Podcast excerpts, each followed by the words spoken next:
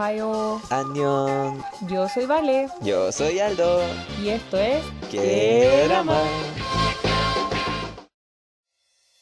Les damos la bienvenida al último capítulo de esta temporada de ¡Qué drama! Les habla la Vale y estoy aquí acompañada de mi queridísimo. Aldo, hola a todos. Hola, Vale, ¿cómo estás? Muy feliz y muy triste porque se nos está terminando esta temporada, pero emocionada por lo que se viene. Sí, estamos en modo Rafa y estoy feliz y enojado a la vez.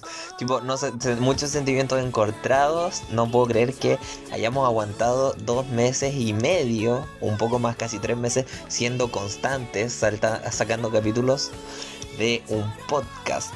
Así que estoy muy contento por todo lo que hemos hecho. Por si ustedes no sabían, cuando recién, recién empezamos a pensar siquiera en hacer un podcast, fue como, ya, este es un proyecto de verano y empieza marzo y muere el, el podcast. Pero aquí estamos a mediados de abril, muy contentos, más entusiasmados que nunca en seguir trayendo este contenido. Pero vamos a tomarnos un pequeño descanso después de este capítulo. Así que eso en realidad estoy muy contenta de que ya hemos avanzado harto. Realmente pensé que iba a morir en marzo, pero aquí estamos más firmes que nunca. Así que, ¿cómo has estado, Aldo? Yo he estado súper bien estos días, he estado con harto trabajo, con hartas cosas eh, en general, pero sí, eh, he logrado sobrevivir al menos hasta el día de hoy. Veamos qué me queda de los restos de los días de la semana. ¿Y tú, Vale, cómo has estado? Yo estoy muy contenta porque hoy tenemos una invitada especial. Ya la van a ver más adelante en una de nuestras secciones. Pero hace rato que queríamos traer invitados. Entonces vamos a hablar de un tema que, bueno, le da el nombre a este podcast. Vamos a estar hablando de dramas. Y ya más adelante, para no spoilear, les vamos a estar contando quién nos está acompañando el día de hoy. Así que eso, en honor al tiempo, ¿te parece que pasemos al tiro a nuestra sección de ¿Qué pasó? Sí, vamos a empezar nuestra primera sección, pero antes vamos a escuchar Goodbye by Your Generation.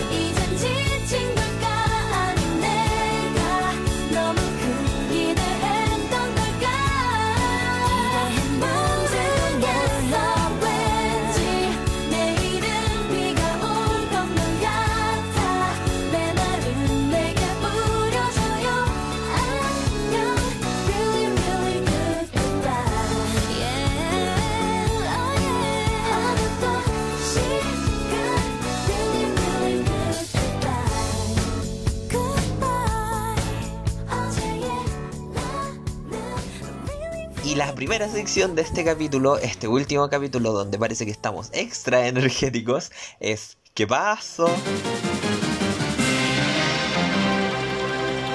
Y esta semana tenemos que rectificar algo que habíamos dicho la semana pasada.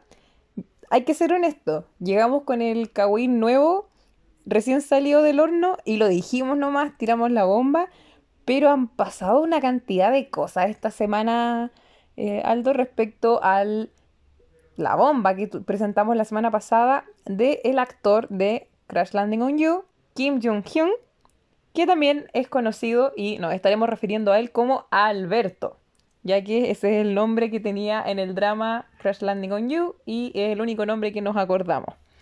Entonces, nosotros les contamos la semana pasada que habían rumores de citas entre él y su pareja en este drama, que es eh, So Ji-hye, que también conocida como la Seodan, La CEO. pero desde el momento en que lanzamos esa noticia la semana pasada, o sea, quedó la escoba, una bomba de información que yo creo que tenemos que resumirla.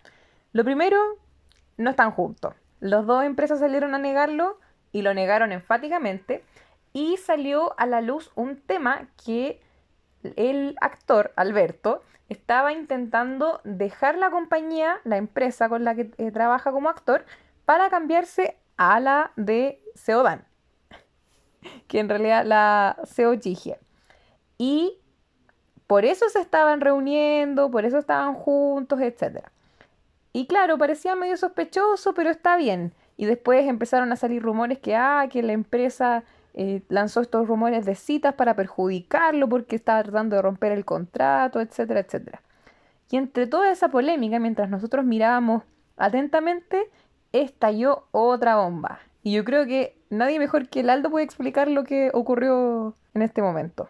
Bueno, lo que pasó con esto en específico es que en el 2018 nuestro querido Alberto, eh, o no tan querido Alberto, eh, estaba participando de un drama llamado Time. Y su coprotagonista era la miembro, la mismísima miembro de Girls' Generation, la Magne So-hyun, que en ese momento estaba recién empezando su carrera como actriz. En el transcurso de la transmisión del drama, ellos hicieron una conferencia de prensa y en esa conferencia de prensa él se mostró muy frío con sus compañeros de staff, con todas las personas que estaban en la conferencia. Tenía la cara recta, no le recta, la cara así como plana, seria, no le sonreía a nadie eh, solamente miraba las cámaras, evitaba hacer contacto visual con el resto de las personas. Y hay un video que se hizo súper viral en esos tiempos en el que Sohyun le intentaba tomar el brazo para que posaran juntos. Y él como que le corre el brazo y como que la mira con cara así como de no me toques. Y empieza a mirar las cámaras como para posar sin mover un músculo de la cara en todo el transcurso de eso. Así tipo el amigo se había puesto Botox para ir a esa conferencia. Entonces, eh, resurgió este tema que en su momento la agencia dijo que era por el método actoral que tenía él, que era de meterse mucho en el personaje y por tanto nunca salirse del personaje cuando estaba con la gente del staff. Tiempo después se supo y ahora resurgió esta noticia que salió por temas de salud. Pero Dispatch, que a veces es malo, pero en situaciones como estas es muy bueno, dejó como mentirosa a la agencia y filtró una conversación con la entre el actor Alberto y su expareja, que es la actriz So Ye-ji, en la que Que, ella ojo, no se sabía que eran pareja hasta este momento, pero ya se supo que estuvieron juntos y terminaron. Claro, se supo que ella le mandaba correos, o sea, le mandaba mensajes por WhatsApp, por decirle de una forma, para decirle que no se acercara a la gente, que corrigiera, o sea, que pidiera correcciones del guion si es que tenía que tener escenas románticas o tenía que sonreírle a alguien, que no le sonriera al staff, que no les tocara las manos, que no, no dejara que se le acercaran, nada, así tipo, absolutamente nada de lo que es el trabajo de actor en un drama romántico, él lo podía hacer. Entonces salieron temas como que, por ejemplo, el escritor tuvo peritonitis en un momento y como él seguía pidiendo reconsideraciones o revisiones del guion, el escritor, así tipo en el posoperatorio, estaba reescribiendo el drama porque él estaba pidiendo que corrigieran las escenas. Entonces, así se llegó a la, o sea, los, todas la persona, las personas en están Twitter, los netizens, todos están loquísimos, así como porque más allá de que él haya sido presionado por su pareja de ese momento para hacer eso, él decidió como adulto que es hacer todas esas cosas. Entonces llegamos a la conclusión de que Alberto, eres una pésima persona. Sí, y de hecho la controversia se extendió mucho más porque, claro, los mensajes, el calibre y el tono de los mensajes es súper amenazante y se entiende notoriamente que hay una relación muy tóxica. O sea, casi como, mándame videos de dónde estás. Necesito, pruébame que estás aquí. Pruébame que no hablaste con nadie. Y eso es celopatía, partiendo por ahí. Pero ay, yo lo encontré muy, muy brígido. Y claro, él, dejándose manipular, por supuesto, eh, se excusó y de hecho la, postura de la empresa hasta el momento es que él estaba pasando por un momento mal emocional y, y que era como la víctima de la situación. Y es entendible en realidad. O sea, si uno lo pone de esa perspectiva de eh, tiene una relación tóxica con una pareja que lo controla y eso lo refleja en su área de trabajo. Ahora, también hay que decirlo, ¿qué culpa tienen los compañeros de trabajo que él esté en una relación tóxica? O sea, si él no puede separar su vida personal de su vida profesional y afectar a todas las personas que lo rodean, habla mal de él como, como profesional. Y bueno, ya para no extendernos mucho en la discusión sobre el tema, salieron dos comunicados, uno de parte de la em- empresa de la actriz, en los que básicamente e implícitamente aceptan que es verdad lo de los rumores de cita, o sea, que ellos estuvieron juntos, aceptan que los mensajes son verdad y dicen que él también le mandaba mensajes similares mientras ella estaba grabando un drama, o sea, como que eran los dos los que se controlaban mutuamente y que las decisiones que el actor había tomado de sabotear un poco el drama en el que estaba participando eran completa responsabilidad de él y que la actriz no tenía culpa, entre comillas. A pesar de que admitieron que los mensajes eran verdad. Entonces, ahí entra un poco la discusión. Y el mismo actor, el Alberto, subió una disculpa pública hace hoy día, eh, refiriéndose a lo que ocurrió durante el drama, pidiendo disculpas a todos los miembros del staff, a su coestrella, pero sinceramente los medios coreanos, lo que yo he leído en temas de comentarios, ya lo funaron y está funadísimo. No sé si su carrera pueda recuperarse de, esta situación, sinceramente. Y de hecho está con tratamiento psiquiátrico, eso de- decía también el comunicado, porque está muy afectado por esta situación. Y eso a nosotros nos da mucha pena porque lo queríamos mucho. Ustedes no saben cómo lloramos por culpa de él en el drama Crash Landing on You. Y es brígido que todo el cariño que teníamos por el personaje lo proyectamos en el actor, entonces de verdad estamos destruidos con la Vale. Tipo, nosotros nos reímos de este tema para no llorar. Toco. Ah, ya. Pero bueno, Eso, y hablando de noticias tristes y noticias que dan rabia, esto hay que hablarlo, hay que mencionarlo porque llegó al New York Times y para mí eso es muy importante. llegó a las noticias es- en Corea. Creo que eso Sí, nos estaba importa. funando a Miguelito. Al final era un edit, pero... Sí.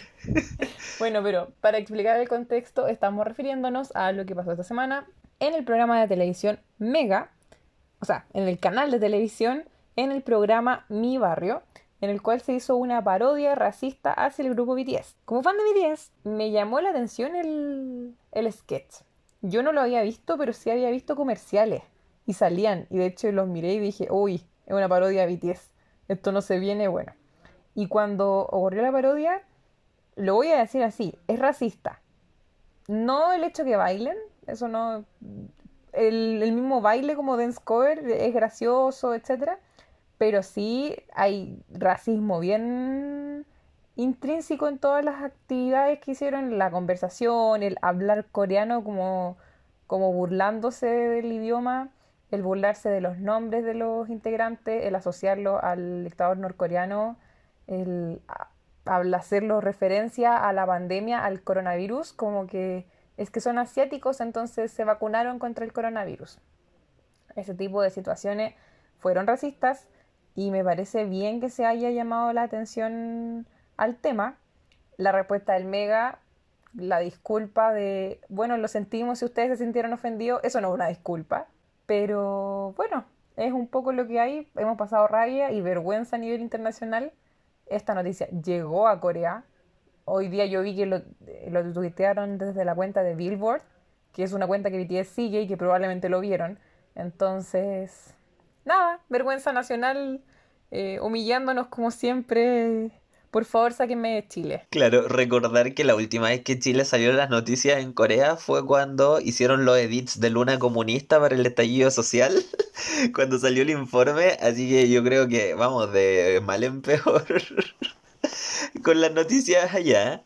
Así que pasemos a la siguiente noticia, que yo creo que, uy, esta semana se viene densa. Y la otra noticia mala de esta semana es lo que le ocurrió al grupo ESPA, que en medio de una sesión de fotos, hay un video de la sesión de fotos en el que están entrevistando a dos de las miembros y se acerca uno de los fotógrafos y uno lo ve de lejos que está mirando algo en su celular, como abriendo la cámara, pasa justo detrás de ellas mientras las están entrevistando y se queda quieto, pareciera como que mete la, la cámara de fotos como bajo la falda de Winter, como que saca una foto y después se va, que es algo súper común en Corea, lamentablemente, y es un tipo de acoso sexual, de intentar sacar fotos a las mujeres sin su consentimiento, y esto se ve en el video, y no sé si ustedes lo vieron, pero eh, es muy nota- notable, notorio lo que se está haciendo. Y ante esa situación, inmediatamente pidieron explicaciones los fans y la SM sacó un comunicado diciendo que no, que no era, que es un profesional el fotógrafo y que solo se malinterpretó y que no van a hacer nada al respecto. Y ante esa situación hubo una gran división, especialmente en Twitter, eh, porque ESPA se convirtió en trending topic entre los que le creían a la SM, así como diciendo, ¿cómo un fotógrafo va a arriesgar toda su carrera para sacarle una foto eh, sabiendo que las están grabando y las están entrevistando? Porque en realidad es muy obvio, o sea, se nota que las estaban grabando, como exponerse y hacerlo de igual forma, y mientras que está la otra gente que dice, o sea, es demasiado obvio, el video habla por sí solo.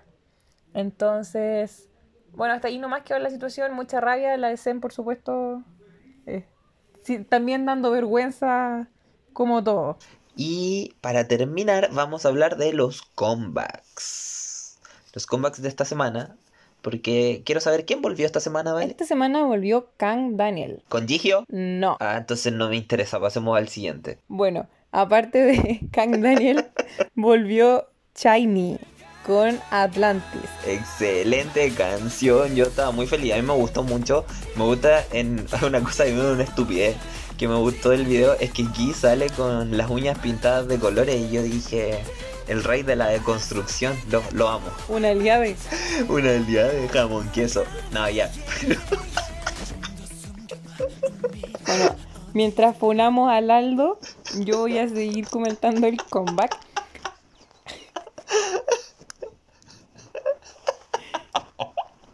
Ay. A mí algo que me dio mucha risa de Atlantis de Shiny es que, y de hecho se lo dije al Aldo cuando vimos el video, fue como, ya, concepto marítimo, concepto agua.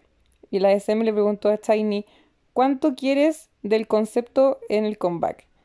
Y Shiny dijo, sí. O sea, todo relacionado con agua, la letra, el video, los visuals, todo. O sea, literal solo faltaba que tiraran un vaso de agua en la cara como para decir agua. Pero es un buen comeback, es muy divertido. Así que lo recomiendo por si quieren ir a verlo. Sí, también volvió Super M con la canción We Do. Una canción que igual causó polémica porque dijeron que tenía una vibe parecida a Dynamite de BTS. Y la verdad es que tiene algo, tiene como el estético del video y un poco la el hecho que la canción también esté en inglés. Pero ah, para mí son canciones totalmente diferentes. No sé qué tiene que decir la Vale con esto. Yo entiendo de dónde viene la frase como que hay un parecido. Principalmente siento que son como algunas tomas que son muy similares a Dynamite, así como, como el ángulo de cámara mientras el- la persona que está parada dis- hace algo. Pero más allá de eso, no siento que sea tan, tan similar. Bueno, también tuvimos el debut en solitario de Win de Mamamoo, que la verdad es que a mí me encantó. Me gustó, lo No, amé, la canción demasiado... ¿What? ¿En serio? ¿No que era su debut en solitario? Pero, o sea, yo sabía que era, yo sabía que había debutado, pero una vez me dijeron que no era oficial. Así que para mí este era su debut. Ya, bueno, era un comeback en solitario de Win. Eh, y a mí me encantó, lo amé, lo adoré. El único problema es que el video tiene como esta onda de hoy soy súper artístico y transgresor y voy a grabar todo el video descentrado. y yo estaba enojadísimo viendo esa cuestión. Y también me pareció que el video era como medio presupuesto corto. Tipo, arrendaron un edificio y usaron todas las locaciones de ese edificio para grabar el video y listo. Y yo creo que, amigos, de, por pensando que Win es la última de Mamamoo que todavía no renueva su contrato, siento que le debieron haber dado algo un poquito más de- digno si querían que renueve. Lo más probable es que renueve igual por otras cosas no relacionadas a esto. Pero eh, creo que podrían haberle dado un poquito más si querían por último darle una demostración de lo que pueden hacer por su carrera sola. Mi opinión es bastante similar a la del Aldo, a pesar de que me gustó la canción. Ella pega un grito muy, muy divertido, como que le da un tono entretenido a la canción. Y bueno, ya para ir terminando esta sección y hablar la cereza del pastel, lo que todos estábamos esperando, el comeback de Stacy. Que nosotros anticipamos, anticipamos y no saben lo decepcionados que estábamos al principio, pero lo felices que estamos ahora. Sí, yo creo que deberíamos hablar de este comeback ASAP. Uy, qué fome el chiste. Bueno, voy a pedirle al Aldo que no edite esto después porque es un chiste muy fome y creo que, que merece quedarse en la edición final. Yeah. Pero sí, tu- Stacy volvió con ASAP, una canción que al principio no nos gustó, pero porque la encontramos fome en comparación con So Bad. Pero después de escucharla tres o cuatro veces ya se volvió en las más repetidas de mi playlist porque es muy pegajosa. Me, pasó lo mismo que con Weekly. No sé qué, qué sientes tú. Es que tiene un. La canción tiene un vibe muy chill, muy parecido al de After School, efectivamente. Pero el problema con Stacy es que Stacy nos entregó como la canción que las coronó como las rookies del año para nosotros el año pasado. Y ahora nos entregan como una canción como un poquito más vacía en términos de emoción y de toda la expresividad que puede tener. Pero una canción mucho más relajada, así como cuando uno solamente quiere estar ahí como tranquilo viviendo el momento. Y claro, hay que escucharlo un par de veces y amada la canción, también muy buena, pero sigo esperando que nos, nos devuelvan So Bad. Tipo, saquen un So Bad 2.0, yo no me voy a enojar. Escucharon High Up, escucharon No nos vamos a enojar. Nosotros, el podcast, lo- si quieren les ponemos la canción. Pero a pesar de todo, creo que es una muy buena canción. Sí, Y en los visuales del video son muy bonitos. Ahora tengo que decir, ¿cuál- ¿cómo se llama tu favorita? según, oh, se la, Según, la jodieron con esos peinados. sí. Lo sentimos mucho por ella. Sí, no, Ah, me duele demasiado. Hay gente que dice que los estilistas no tienen miembros menos favoritos, pero esto fue perjudicado a propósito. Yo no puedo creer que lo hayan no puedo creer que alguien piense que, que le queda bien ese tipo de peinado. Lo siento, perdónenme, pero pero bueno, esperamos que para el próximo comeback se vea mejor. El peinado es así, solo el corte de pelo a la mitad de la cara. A mí no me gusta ese corte de pelo. Y que caché que Millón de Idol también lo tuvo, pero no le tiñeron las puntas de ningún color y no se le veía tan mal. Porque el corte ya de por sí es feo. Pero a ella como que le, le tiñeron las puntas para hacer que le destaque la... Y se le ve tan Pero la mal. queremos mucho, no nos malinterpreten. Nos Que me duele. Stacy, somos muy fans. Sí, es mi favorita, es mi favorita del grupo, pero de verdad sufro cada vez que la veo. Pero bueno, ¿qué le vamos a hacer si fue la choice que hicieron los estilistas con ella? Así que vale, ¿te parece que escuchemos nuestra canción de intermedio y pasemos a la siguiente sección? Por favor, y espero que sea ASAP.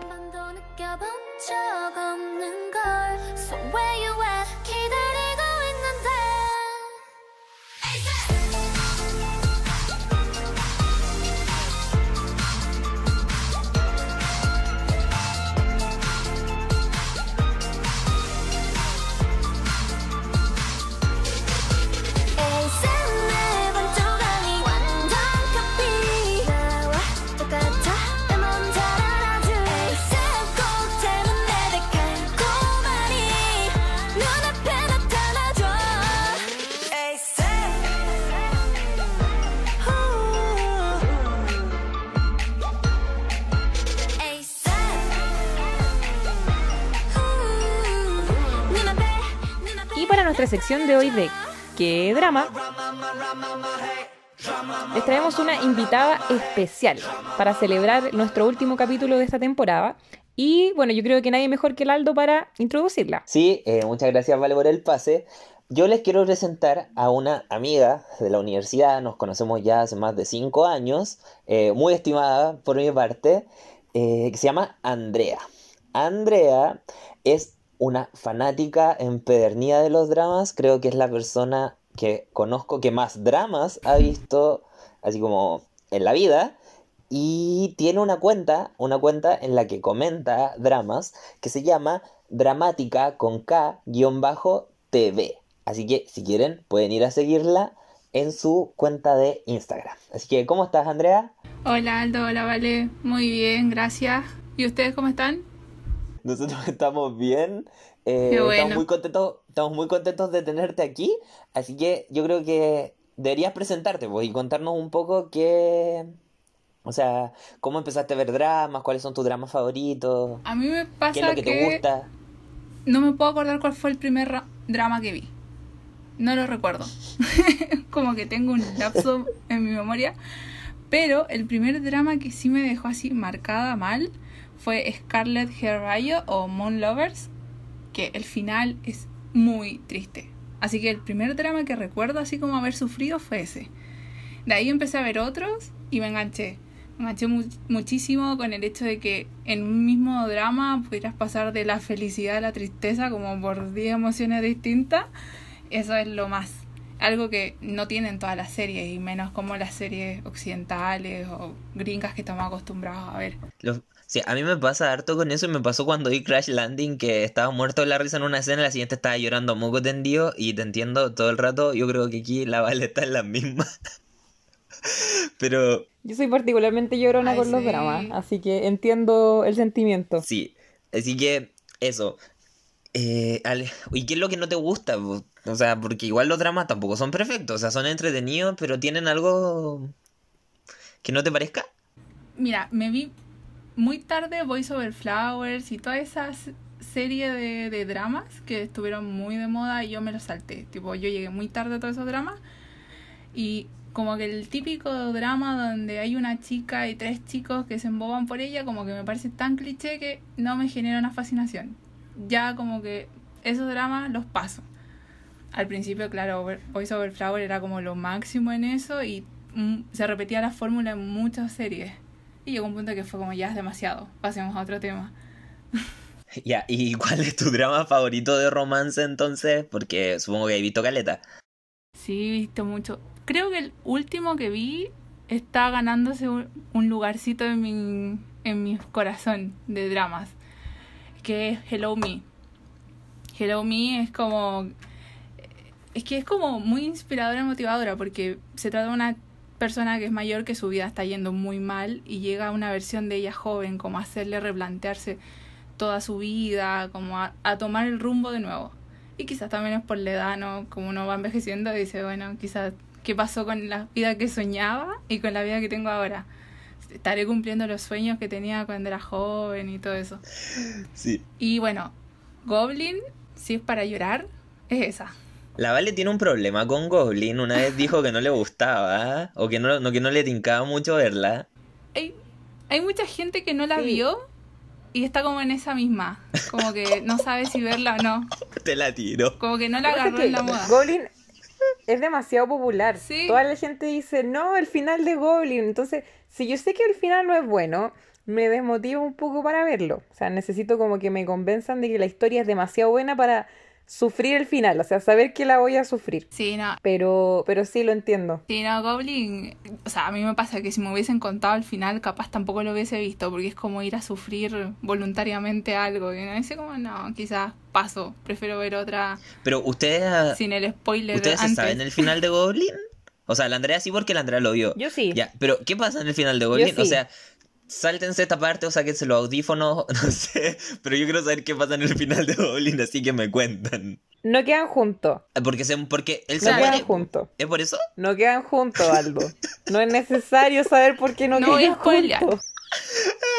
Entonces, Andrea, a ti no te gustan los spoilers. No eres ese tipo de persona. Claro, no, en este, en este no. Pero en general, Te, puedo, te puedo spoilear capi- los capítulos del medio, alguna cosa así, pero como el final, especialmente cuando es como tan importante, O no. sea, pero ¿qué otras series hay que tengan finales así de tristes? Porque, por ejemplo, de lo que yo he visto, el final de Crash Landing es como...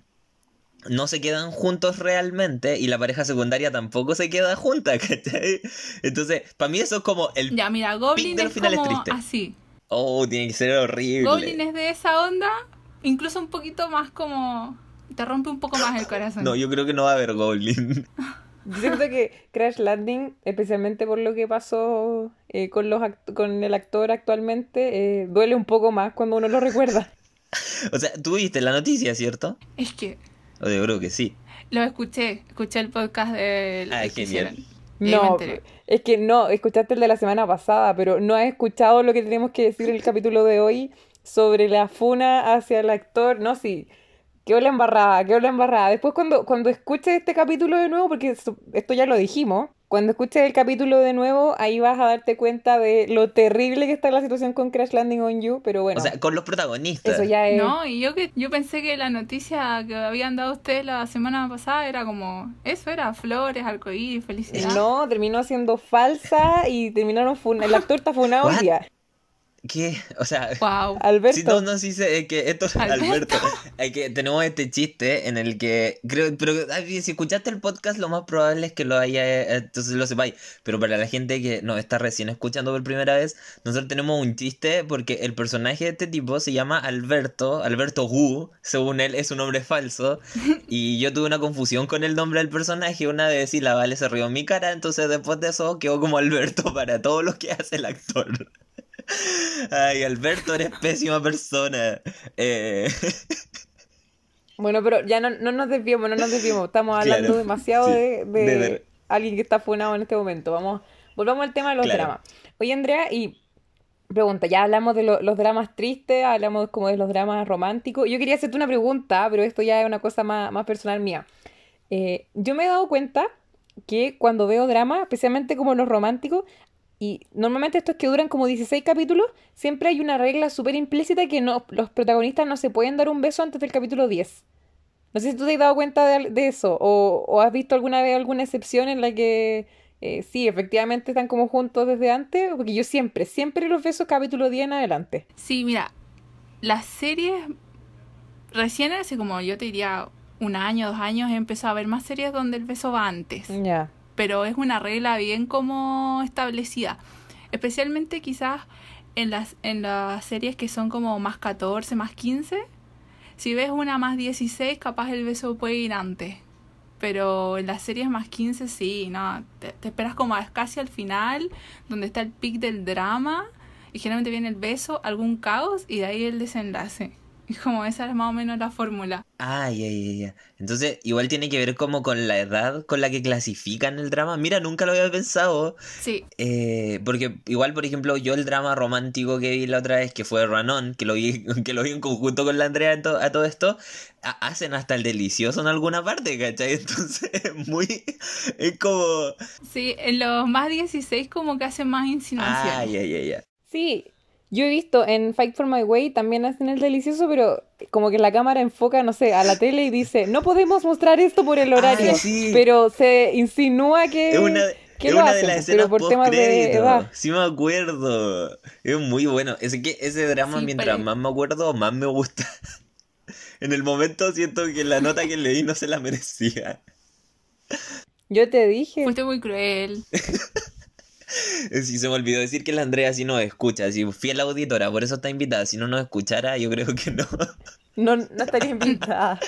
Así que, eso. Así que, Oye, Andrea, y pregunta, ¿algún drama que hayas empezado a ver y lo hayas dejado a la mitad porque no, no puedo seguir viendo esto? ¿O los has terminado todos? Mm, me pasa mucho que de repente agarro drama porque veo los estrenos de los meses y digo, ya, voy- le voy a dar una chance. Y si no paso del segundo o tercer capítulo, no lo continúo. Y me ha pasado con muchos, la verdad.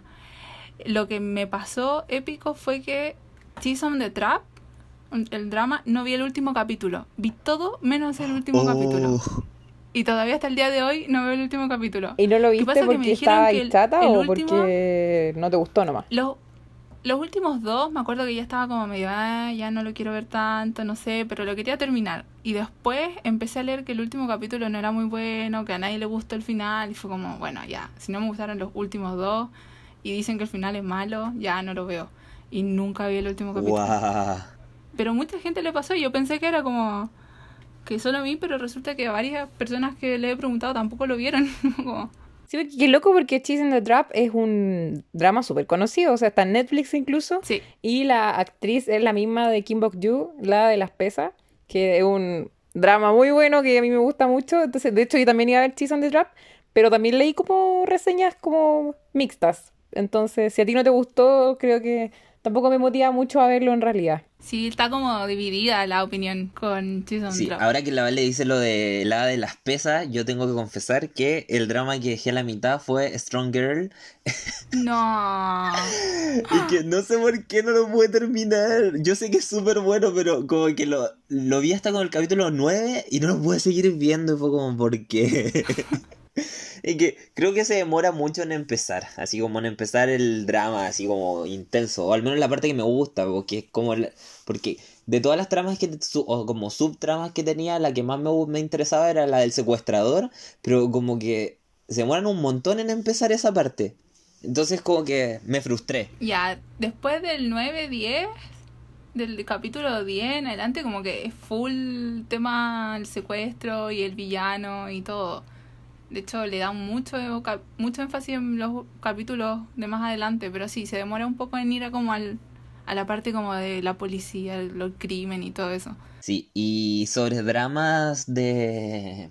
como ya de otro género, no necesariamente romance, ¿tenía algún favorito o algo que te haya gustado mucho? La verdad no he visto mucho y este mes iba a empezar a ver como dramas, a ver más como de thriller o fantasía, cosas así.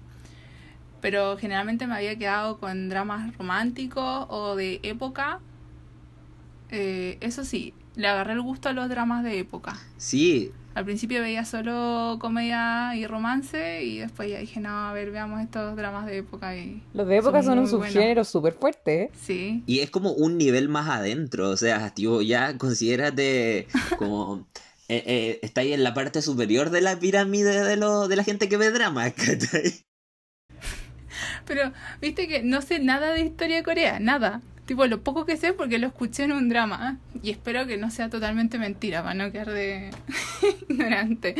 Oye, y eso también te iba a preguntar porque, bueno, para quienes no lo saben, eh, si bien la Andrea ve muchos dramas, no le gusta nada más como K-pop ni ninguna cosa que es como lo típico, que, ah, te gusta eh, los dramas, te gusta el K-pop. Y Aldo y yo, eh, vivos ex- ejemplos. Pero, ¿cómo, cómo es eso? Así como, ¿cómo llegaste a interesarte por la por los dramas que reflejan la cultura coreana, pero solo los dramas? ¿No te llamaba la atención más otras cosas? Como la, no sé, la comida, el skincare, todas esas cosas. A mí me pasa que siempre me llamó mucho la atención la cultura japonesa. Y fue como, pero nunca vi mucho anime. Porque no, nunca me enganché. Y después, así dando vueltas en YouTube, agarré unas películas japonesas y después una serie coreana, pero así random. Y dije, bueno, esto igual pinta, ¿no? Y, y le empecé a dar unas chances y empecé a ver. Y de repente dije, ah, mira, existen las series coreanas. Pero yo llegué muy tarde, después de que pasó toda esta ola de Boys Over Flowers, yo ya había salido del colegio, yo empecé a ver series coreanas cuando empecé la universidad. Entonces fue como más de curiosa, porque a mí me gustaba mucho ver películas. Y después dije, bueno, ¿y qué pasa con las series? Y empecé a agarrar como series de otros países y ahí llegué a las series coreanas. Y me enganché full. Pero claro, no, no agarré nunca el K-pop porque como que no le pillé el estilo de música. Ahora capaz sí estoy escuchando un poco más, pero no, no ubico, por ejemplo, bandas, grupos, cantantes. De hecho, el Aldo me habla de repente de las cantantes y yo digo, no tengo idea quién es. No me suena. Soy ¿Quién te conoce? Pero partió así como mucha curiosidad. Sí, yo me acuerdo que una vez faltamos a una clase de microeconomía por quedarnos viendo un drama, ¿te acuerdas? Viste que este, este podcast lo van a escuchar mis hermanos. ¿En serio? Mándale, mandó un saludo a los hermanos de la Andrea. o- no, si- Por favor, no la que- acusen. Siento que ahora que no nos vemos más, ahora, ahora, que no, ahora que no nos vemos, como nos vimos la última vez, les caigo mejor, ¿cierto? Eh, co- coméntenme, por favor. Sí. Ya. Y yo creo que, como ya estamos en el tiempo, nos trajiste una lista de dramas que se van a estrenar en las próximas semanas. Y sería bueno que los empezáramos a comentar. Sí, porque como vamos a estar ausentes, queremos que- dejar algunas recomendaciones para empezar a verlas ya, para empezar a comentarlas en la segunda temporada. Así que acá la Andrea nos va a estar eh, dando sus recomendaciones que se van a estrenar ahora. Ya, muy bien, súper. Esta, mm, este mes, en abril, no hay muchos estrenos. Generalmente hay mucho más estrenos y mucha más variedad, pero este mes en particular los dramas se han centrado mucho más en acción, crimen, fantasía y cosas así. Entonces, de los que habían, elegí tres, que son dos, yo creo que los voy a ver sí o sí. Hay un tercero que lo dejo quizás para alguien que le gusta mucho más el misterio y la ciencia ficción. Pero los dos que yo al menos voy a ver son el primero Taxi Driver, tiene 16 capítulos, empezó el 9 de abril. Así que ya hay dos capítulos en internet que lo pueden encontrar fácilmente. Y trata de una compañía que se llama Rainbow Taxi y la prioridad es satisfacer y dar felicidad a sus clientes. Pero este, esta empresa tiene un servicio que se llama llamada de venganza. Entonces los clientes piden que se venguen y Kim Dong-gi y sus compañeros realizan este servicio. Así que ahí me imagino que va a haber como muchas armas, muchas peleas y acción, ¿no? Entonces eso me llama la atención, no es, no es un género que yo he explorado, así que me tinca como para ir eh, probando ese género. Después está Dieback Bienes Raíces, o también en inglés se llama Real Estate Exorcist.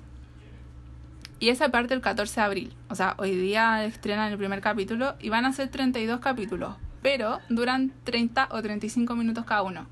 Así que si lo ven como si fuese de una hora, sería lo típico de los 16 capítulos.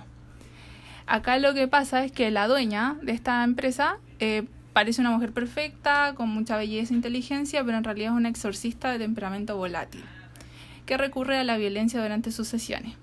Y se va a encontrar con alguien que no cree en los espíritus ni nada de esto, pero es muy inteligente y logra eh, detectar cosas eh, a partir de su raciocinio y sus observaciones. Y van a buscar como descubrir el misterio de la muerte de la madre de este tipo con el que se encuentra. Así que también leí en varios lados que decían que era fantasía y suspenso.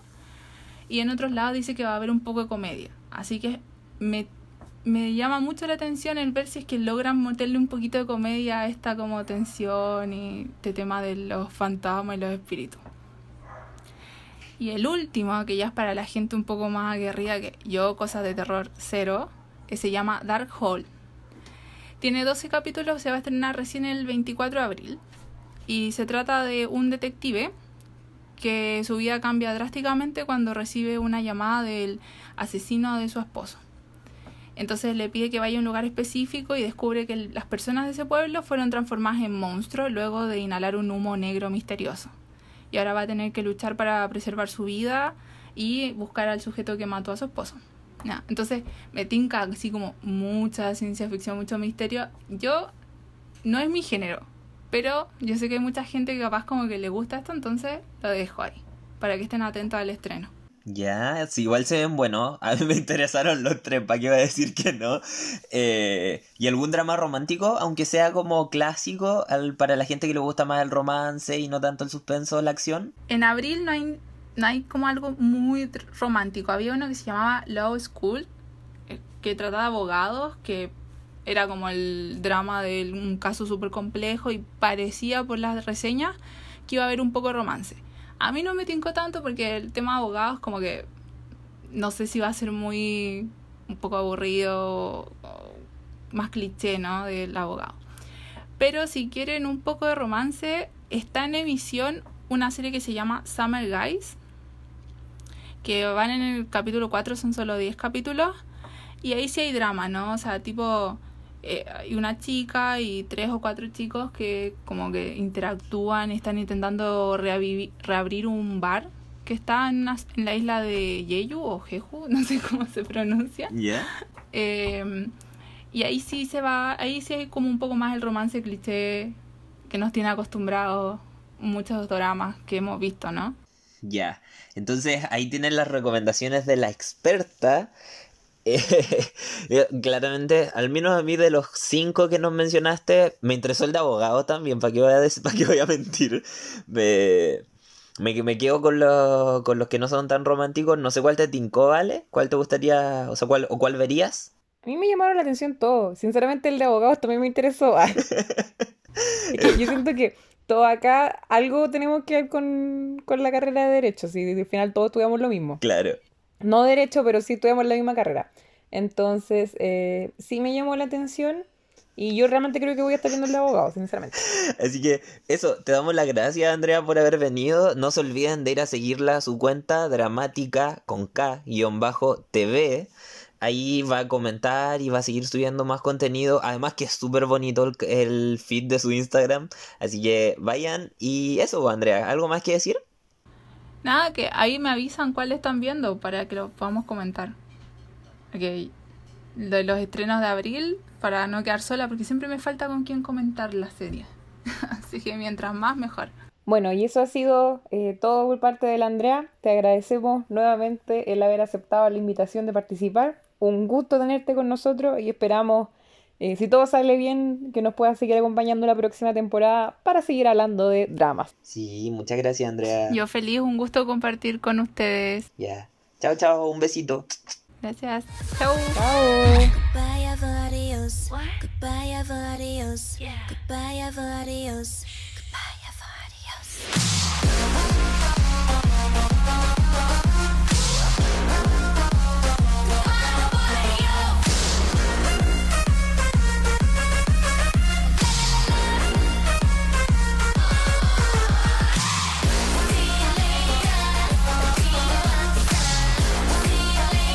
A lo largo de este podcast hemos tocado muchos temas, muchos tópicos eh, interesantes de discusión, pero hoy día quisimos, así como en el especial de Song of the Year, tomarnos las cosas de forma más relajada y hablar un poco más de nosotros, de nuestros gustos, porque nada nos interesa y nos emociona más que hablar de lo que nos gusta.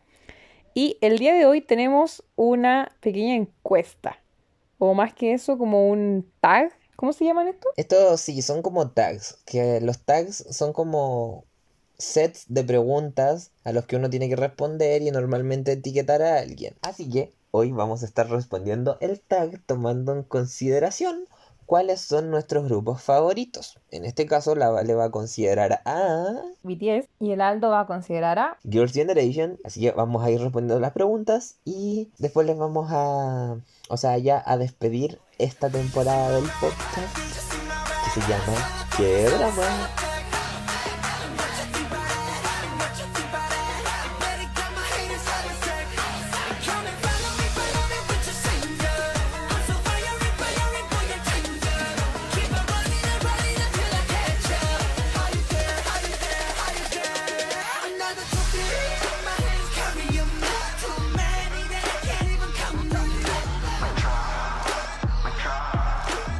Primera pregunta que dice acá, ¿cuál es tu canción favorita? Qué difícil. Ah, es muy difícil. Yo voy a hablar, ya aquí somos nosotros literalmente hablando de nuestro favorito. Bueno, por mi parte de BTS, la canción favorita, yo te lo voy a decir. BTS tiene una de las mejores, por no decir la mejor discografía de toda la industria. Yo estoy dispuesta a pelear para defender esta frase.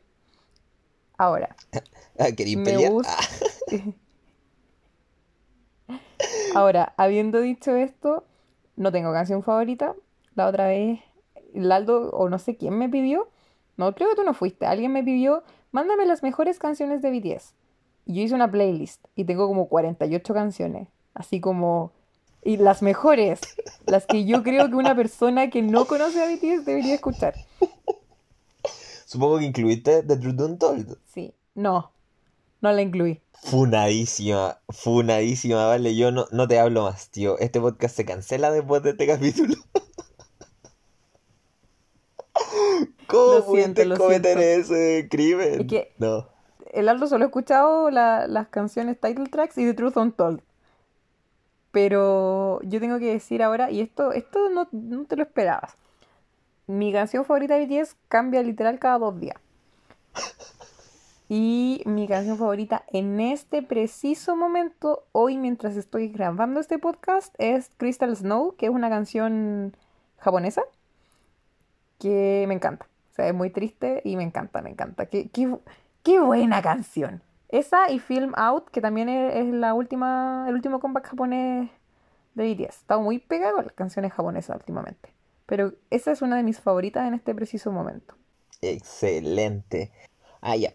Por mi parte, eh, hablando de Girls' Generation, mi canción favorita casualmente también es un B-side y también se escapa bastante del vibe usual que tengo yo, que es como música mucho más alegre, y es la canción que sonó al inicio de este podcast, Goodbye de Girls' Generation. Creo que es una obra maestra esa canción, tipo, creo que los B-sides de Mr. Mister, que es el mini álbum en el que está esta canción, son muy buenos, pero esta canción destaca entre las demás por el display vocal que hace el grupo. Y yo cuando a mí un grupo me hace display vocal, siendo que no es el foco del grupo, yo, chef's kiss. Así que pasemos a la siguiente pregunta. Y la siguiente pregunta dice, video musical favorito de tu grupo favorito. Yo voy a partir respondiendo a esta pregunta y mi video musical favorito de Girls' Generation tengo que decir que es el de... No creo que haya otra respuesta. I Got a Boy. Es un video musical muy bueno. Es un video musical que fue premiado. a nivel internacional por sobre otro video musical muy bueno que es el Sorry de Justin Bieber. Que más allá de si nos gusta o no, ese video yo lo encuentro muy bueno. El problema es que I Gotta Boy le ganó como video del año ese año. Y quiero saber qué piensa la Vale, porque estoy seguro que está muy conflictuada con BTS.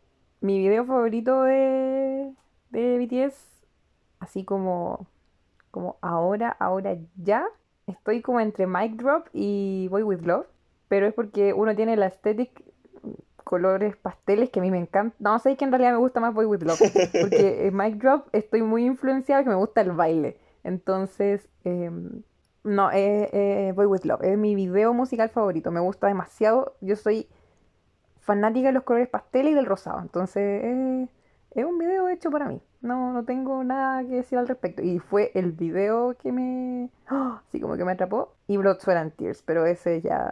Había que elegir uno. Pero Blood, Sweat and Tears es arte y todos deberían apreciarlo. Cierre pared.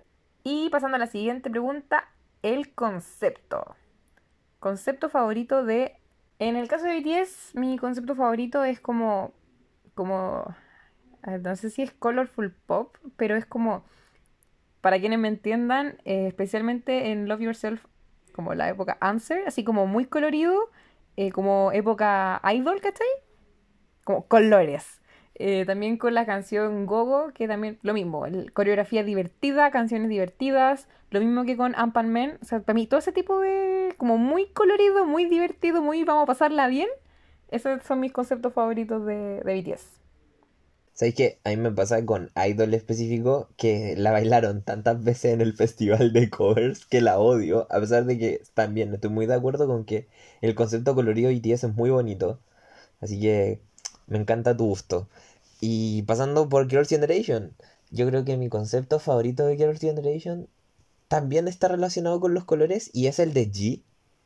Ese concepto como super cute, super alegre que les duró hasta O. Y era como muy colorido también. Tipo, la energía, todo lo que transmitía el concepto ese era muy bueno. Siento que ese fue como. De hecho, esa fue Girls' Generation en su peak. Así que. Lo amo. Así que sigamos. Si tuvieras que elegir una canción que no te gusta, ¿cuál y por qué? Y yo creo que sobre Girls' Generation, yo creo que es, una de las canciones que más odio, pero no solo en el. como en el grupo, sino como en el K-pop. Y es Mr. Taxi. Yo sé que me podrían funar porque hay mucha gente que ama esta canción. Y porque mi favorita es la Center en esa canción. Pero la odio tanto la canción que simplemente no puedo escucharla. Es como que la ponen y me, enojo, me pongo de mal humor. Entonces, como, a pesar de que la canción es súper feliz, así como Mr. Taxi, Taxi, Taxi. Y es como, cambien esto, por favor, no, que no lo puedo escuchar.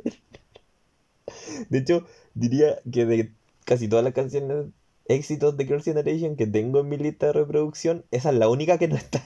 Así que a ese nivel. Bueno, en mi caso de BTS, en general, no soy muy fanática de las canciones intro de los álbumes, pero especialmente como de la, de la trilogía escolar, así como, o, a ver, voy a, nombrar algo así como muy, muy al azar. Por ejemplo, en Dark and Wild, ese es uno de mis discos menos favoritos, a pesar de que tiene canciones muy, muy buenas, es de los que menos escucho.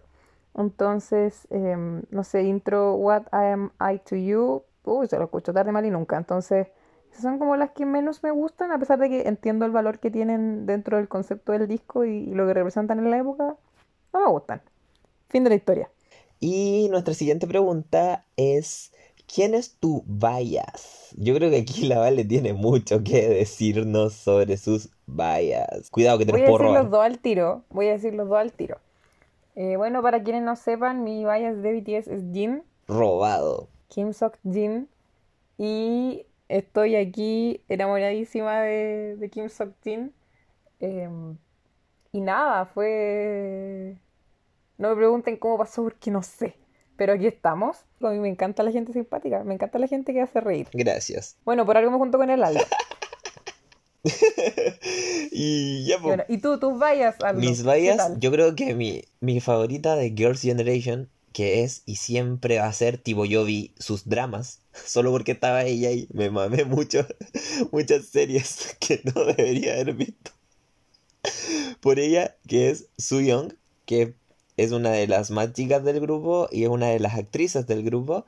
Y no, ella es maravillosa. De hecho, es muy, es muy trágica la historia de ella porque ella iba a ser vocalista de la, o sea, de la línea de vocalistas del grupo y cuando se unió la última miembro del grupo la movieron a la línea de baile. Entonces, literal, desperdiciaron todo su talento vocal por los 10 años que tuvo en la agencia, solamente porque la SM no, no se pudo permitir tener una línea vocal de 6 miembros en lugar de una de 5.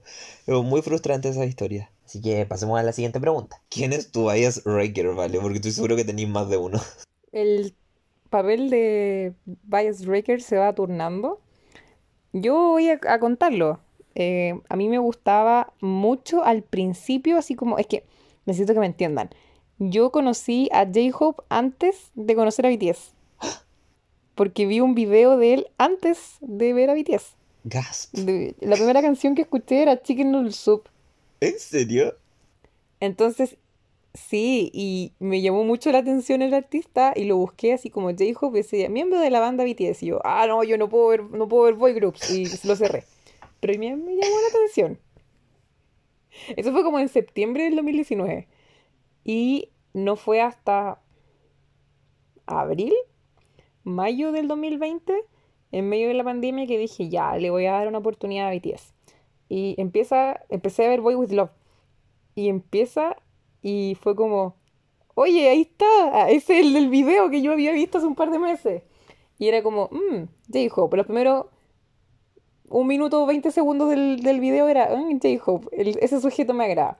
Después llegó el, el rap de Yoongi, de, perdón, de Suga, y me gustó Suga. Ah, y dije, uy, ya, este, me va, este es el más me gusta ahora. Después vi el video de Idol.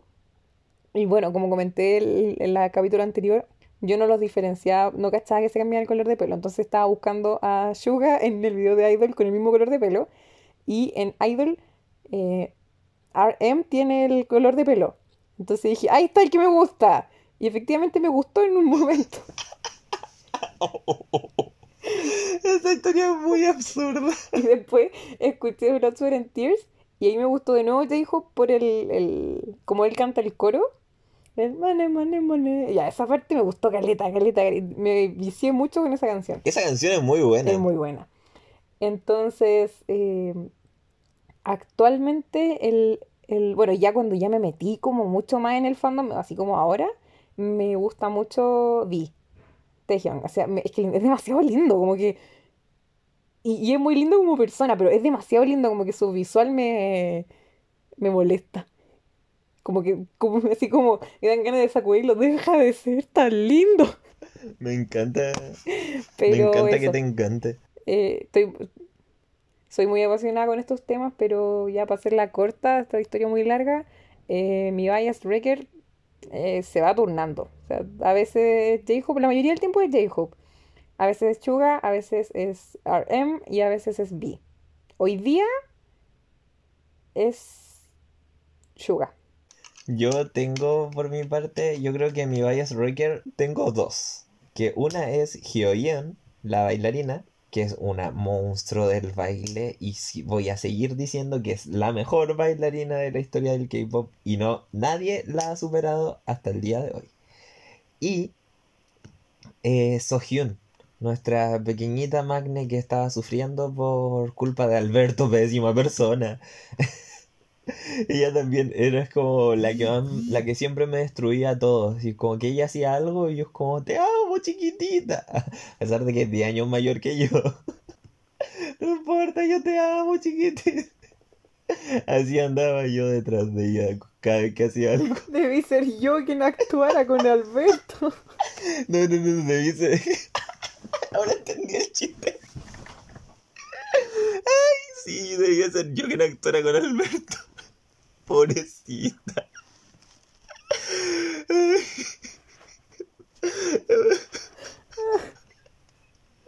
Bueno, para quienes no entiendan, esto es una referencia a un meme de los Simpsons.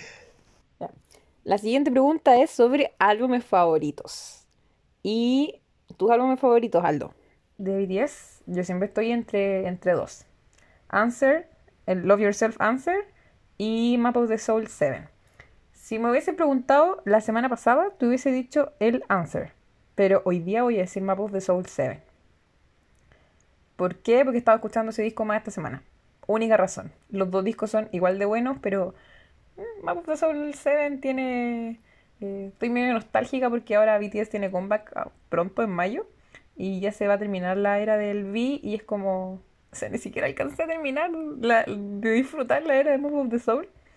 Pero sí, o sea, yo creo que Map of the Soul era el álbum del año. Y, y no lo digo solo porque sea mi favorito, lo digo porque es un súper buen álbum. Así como no hay ninguna canción que uno se pueda saltar, excepto On featuring Sia, pero eso es como, como toma, tenemos la misma canción, ca- acompáñanos en el coro. Pero eso no, no hablamos de esas canciones. Eh, pero sí, Y de Girls' Generation, mi álbum favorito yo creo que es Lionheart, porque es el primer álbum físico que me compré, el inicio de la, de la droga de comprar CDs. Y es muy bueno, tipo, ahí no hay canción mala. También hay una trilogía de canciones que es Party, Lionheart y You Think. Y el resto de los B-sides son hermosos. Escuchen One... Escuchen. Escuchen. Escuchen One Afternoon y juro que van a llorar. O les va a dar sentido de nostalgia y van a querer volver con su ex, pero eso es otro tema. Sí, así que sigamos con nuestra última pregunta para ya ir terminando. Y es, ¿por qué alguien debería escuchar a tus favoritos? yo lo dije antes y lo digo ahora de nuevo, BTS tiene una de las mejores, por no decir la mejor discografía, y es porque tienen de todo. O sea, todo. Lo que tú quieras, tienen rap, tienen canciones energéticas, tienen baladas, tienen eh, canciones con letras preciosas. Yo creo que, oye, eso es tan importante, la letra. Y es porque tienen un sonido súper único. Y yo se lo comentaba a Aldo hace mucho tiempo, que hay algo que a mí me gusta. A mí me gusta Dynamite, pero siento que le falta ese, ese toque como que hoy nosotros, miembros de BTS, hicimos esta canción, que sí lo tiene Life Goes On, por ejemplo. Entonces, BTS se involucra.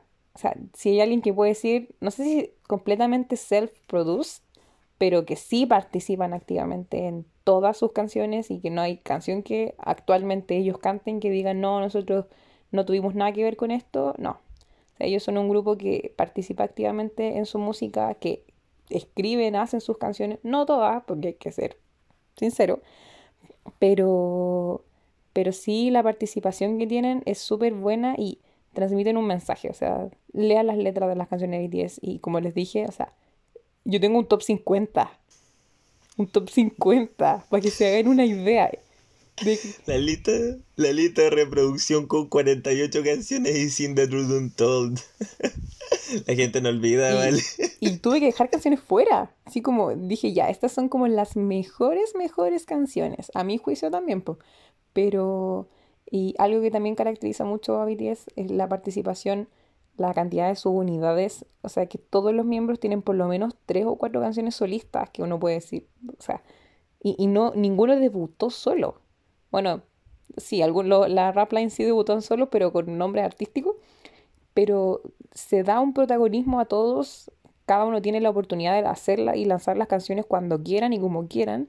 Las canciones de la rap line son 10 de 10, también está la vocal line, entonces hay de todo, hay de todo. O sea, de verdad que BTS tiene una canción para todo el mundo.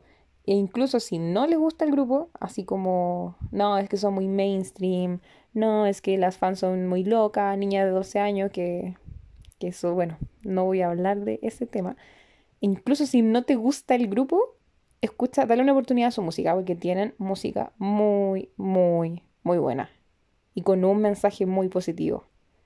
Y más que positivo, un mensaje muy humano.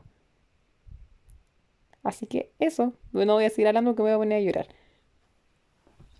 Por favor, voy a darte el honor, el honor de cerrar este capítulo. Y bueno, para cerrar este capítulo y ya cerrando nuestra temporada, vamos a hablar del mejor grupo de la historia del K-pop, que es Girls' Generation.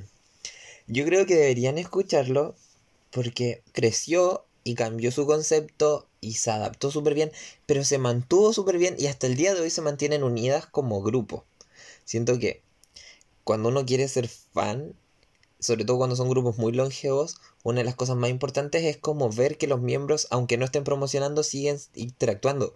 Porque gran parte de lo que nosotros consumimos es la amistad de los miembros, ¿cachai? A veces cuando salen estos escándalos tipo el bullying de April o el bullying de AOA y todo eso, uno como que se le cae el mundo como fan porque es como no es lo más no es lo que uno se imagina, es como uno nunca piensa que se van a llevar mal.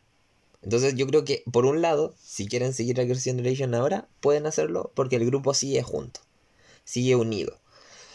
Y musicalmente hablando, yo creo que más no tienen un mensaje, ciertamente, porque la música que ellas producían, o sea, que ellas que la agencia producía para ellas era música más bien enfocada hacia el lado comercial. Sí tienen canciones con mensajes, sí tienen canciones con un poco más de contenido. Las canciones son buenas. Tipo, no hay una canción que tú puedas decir. O sea, más allá de si nos gustan o no nos gustan, porque por ejemplo yo odio Mr. Taxi. Pero la- las canciones siguen siendo buenas. Tipo, te gusten o no te gusten, objetivamente es muy buena música la que hay en todos sus discos. Si siempre van a encontrar al menos uno o dos B-sides que van a entrar a su lista de reproducción porque es, música muy buena, es música muy buena y de muy buena calidad. No tengo otra forma de decirlo porque la Vale, claro, la Vale me dejó corto con todo lo que habló de BTS, si esa es la verdad. No sé qué más puedo decir sin decir prácticamente lo mismo. Eh, creo que también como un grupo con 13 años de trayectoria, 14 ya, van a encontrar para todos los momentos música feliz, música triste, concepto cute, concepto girl crush, concepto puro, Into the New World. Creo que Into the New World es una, es una sola razón y suficiente razón para en Girls' Generation. Tipo, si esa canción no te ayuda a pensar en que hay posibilidades de que este mundo mejore, no creo que haya una canción que pueda hacerte recuperar las esperanzas en, el- en algún otro momento de tu vida. Así que eso, yo se los recomiendo, es un grupo muy bueno, lo amo con todo mi corazón. Eh, y creo que nunca voy a olvidarlos y estoy esperando que ojalá sean verdad los rumores de comeback de este año. Y yo creo que se van a enterar en la próxima temporada cuando anuncien el comeback o cuando definitivamente lo desmientan. Así que eso pues vale. ¿Te parece que nos despidamos? ¿Algunas palabras finales? Agradecer a todas las personas que nos acompañaron durante este podcast. Ha sido muy divertido para nosotros. No esperábamos tener el- la recepción que tuvimos. Realmente pensamos que íbamos a cerrar en marzo y aquí estamos terminando muy contentos, eh, con harta idea, hartas cosas que queremos lograr en la próxima temporada. Y agradecer a quienes se han eh, hecho el tiempo de escucharnos, a quienes se han hecho el tiempo de escribirnos. Y bueno, ya eh, nos estaremos reencontrando próximamente con muchas noticias, con muchas opiniones, y ustedes saben que yo tengo muchas opiniones, y por sobre todo con muchas más ganas de seguir compartiendo lo que tanto nos apasiona, como en este capítulo que hablamos caleta. Esto se va a editar mucho. Y eso, yo también le quiero dar las gracias a todas las personas que nos han escuchado. Eh, al igual que la Vale, para ser, pienso que para ser dos personas que nadie conoce, eh, logramos hacernos de un público chiquitito, pero fiel, de verdad. Los tengo, las tengo a casi todas en mi corazón. Tipo, cuando rompo, cuando nos mandan mensajes, no nos dejan comentarios, eso sí, pero cuando nos mandan mensajes o nos responden las historias o cuando hacemos dinámicas y también participan, eso yo lo encuentro genial. Espero que nos sigan escuchando, espero que nos esperen con ansias porque de verdad tenemos muchas ideas y muchas sorpresas para el futuro de esto. Y eso, yo les mando un abrazo, un beso y les digo adiós. Cuídense. Que estén bien. 그대여 그대여 그대여